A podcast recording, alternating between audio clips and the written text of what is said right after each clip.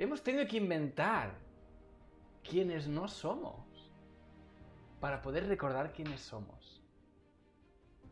Hemos tenido que inventar la dualidad, la separación, la individualidad y olvidarnos allí para poder recordar y mirar hacia atrás y ver que somos todo. Es un viaje de recordar. Recordis. De vuelta al corazón. De vuelta al amor. De vuelta a la unión. Ese es el viaje que habéis hecho hasta ahora. Y desde esa totalidad, desde esa casi comprensión del todo. Digo casi porque es casi imposible comprenderlo mentalmente. Pero esa, esa fe de que sientes que eso existe, que lo sientes. Y desde allí, desde esa profundidad, dices, vale, ¿y ahora entonces qué papel juego yo en todo esto? Ya que estoy aquí y tengo un cuerpo, mente y una alma. Ya que tengo esto y, y se me dio este regalo y esa oportunidad. Entonces, ¿qué propósito tengo yo como individuo en ese mundo dual?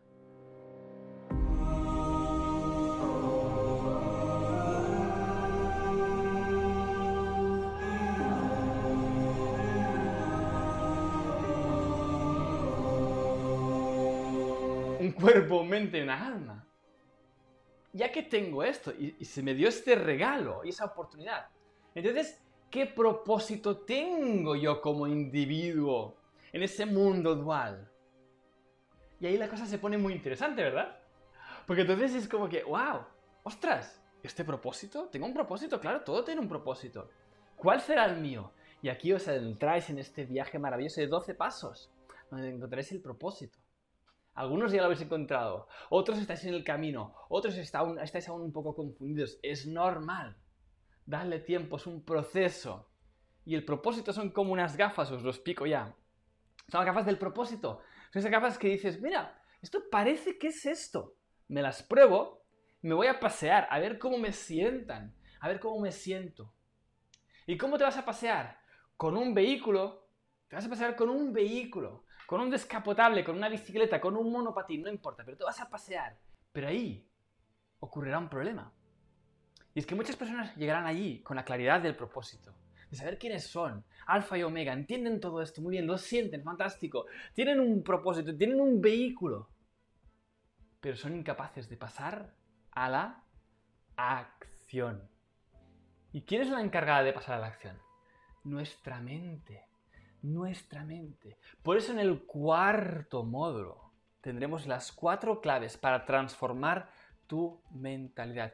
Cuatro claves para que empieces a transformar tus creencias limitantes por otras que te empoderen a pasar a la acción, que te empujen a motivarte cada día, que te empujen a pasar a la acción, que te empujen a emprender, a construir una nueva vida. Todo esto va a pasar a través de la acción y a través de la transformación de vuestras creencias, porque ya conocéis la rueda de la manifestación ahora.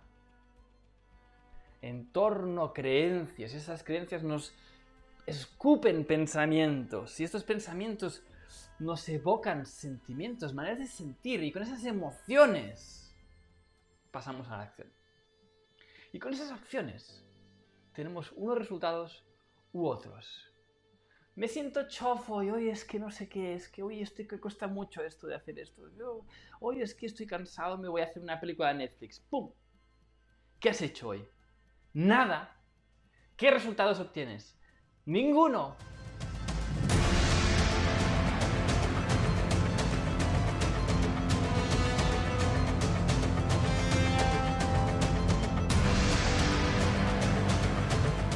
Cuando controlas la mente, y dices, sí, es verdad, tuve un mal día ayer. Ayer no, no, no fui como, como a mí me, me había gustado. Muy bien, lo puedo entender esto. Todo el mundo lo puede entender. Pero si controlas la mente y la pones a tu servicio, dices, no, pero hoy es un día nuevo. Hoy es una nueva oportunidad. El sol sale para todos. No es un nuevo sol para todo el mundo. Hoy es una nueva oportunidad. Hoy es un nuevo presente. Hoy es un nuevo regalo de construir mi vida.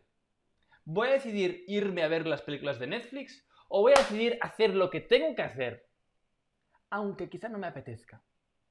Porque mi mente está aún pensando en el drama de ayer y toda la historia, lo que me acaba de pasar hace cinco minutos. Cuando somos capaces de controlar esa mente y poner al servicio de nuestro propósito, entonces nos volvemos infalibles. Infalible significa que no fallamos a la hora de decidir algo y hacer algo. Es ese cambio entre la decisión, ese puente entre la decisión y la acción.